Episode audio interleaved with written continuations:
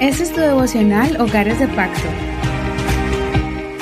Hoy nos corresponde leer Génesis capítulo 9.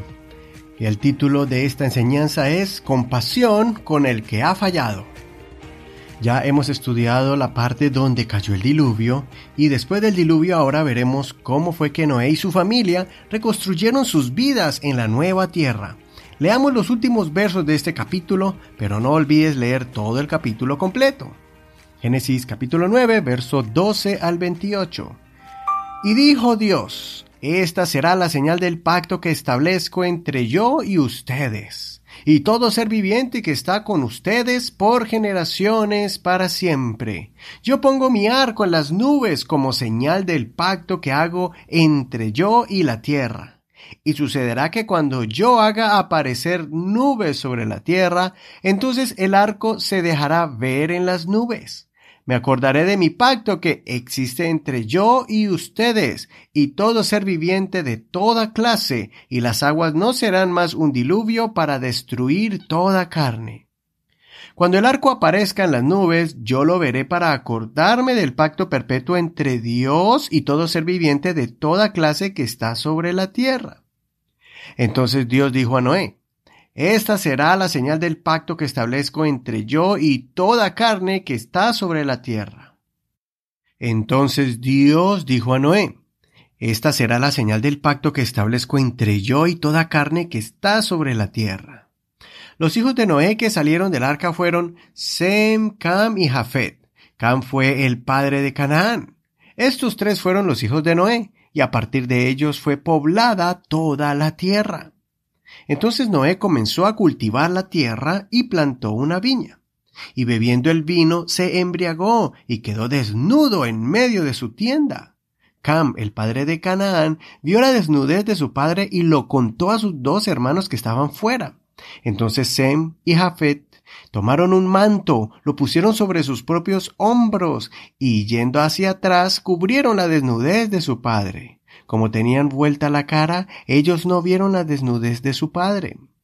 Cuando Noé se despertó de su embriaguez y se enteró de lo que le había hecho su hijo menor, dijo, Maldito sea Canaán, sea el siervo de los siervos de sus hermanos. Dijo además, Bendito sea el Señor, el Dios de Sem, y sea Canaán su siervo. Engrandezca Dios a Jafet y habite en las tiendas de Sem, y sea Canaán su siervo. Noé vivió después del diluvio 350 años. Hasta aquí la lectura del día de hoy. Ya vimos cómo Dios salvó a la creación por medio de Noé. El Señor también hizo un pacto con Noé, con la humanidad y con los seres vivientes. El pacto con Noé fue el arco iris como señal de no volver a destruir la tierra. Después vemos que ellos comenzaron a reconstruir sus vidas cotidianas. En ese proceso, Noé se descuidó y cometió un error. Él fermentó la uva y se embriagó. Su segundo hijo, en vez de tener compasión de su padre, no lo respetó, lo menospreció burlándose de él, divulgándolo a sus hermanos.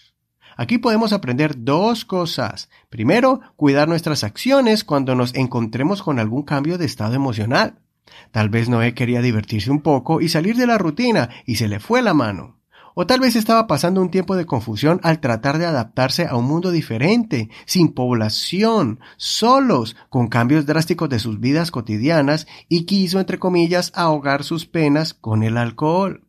Cualquiera que sea lo que impulsó a ese descuido, fue un error que al final trajo maldición a uno de sus hijos. Cuidemos nuestras acciones como padres. Segundo, Seamos más compasivos y misericordiosos cuando uno de nuestros seres queridos cometa alguna falta. No lo avergoncemos en público, como lo hizo este hijo con su padre. No lo expongamos de forma cruel. Más bien hagamos lo que Sem y Jafet hicieron. Ellos trajeron una cubierta para que su ser querido no pase más humillaciones por ese momento en el que cayó.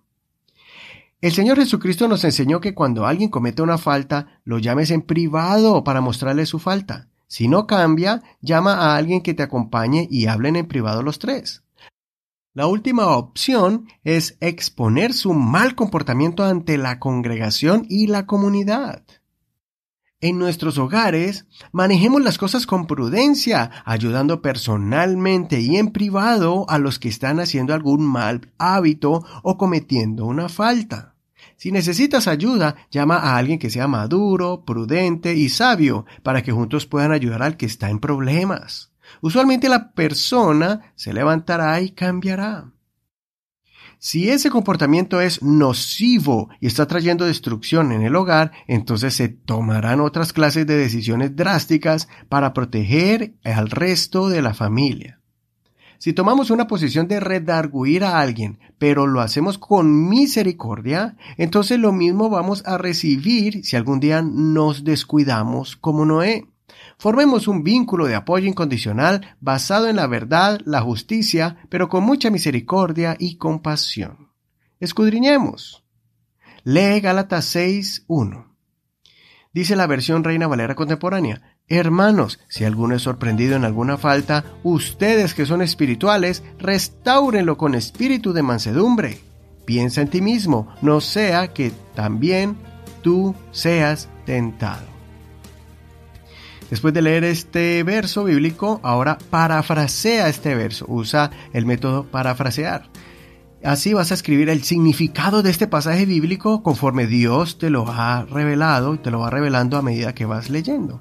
Escríbelo en tu cuaderno de notas. Soy tu hermano y amigo Eduardo Rodríguez. Que el Señor escuche tu oración y te dé un espíritu de mansedumbre y compasión.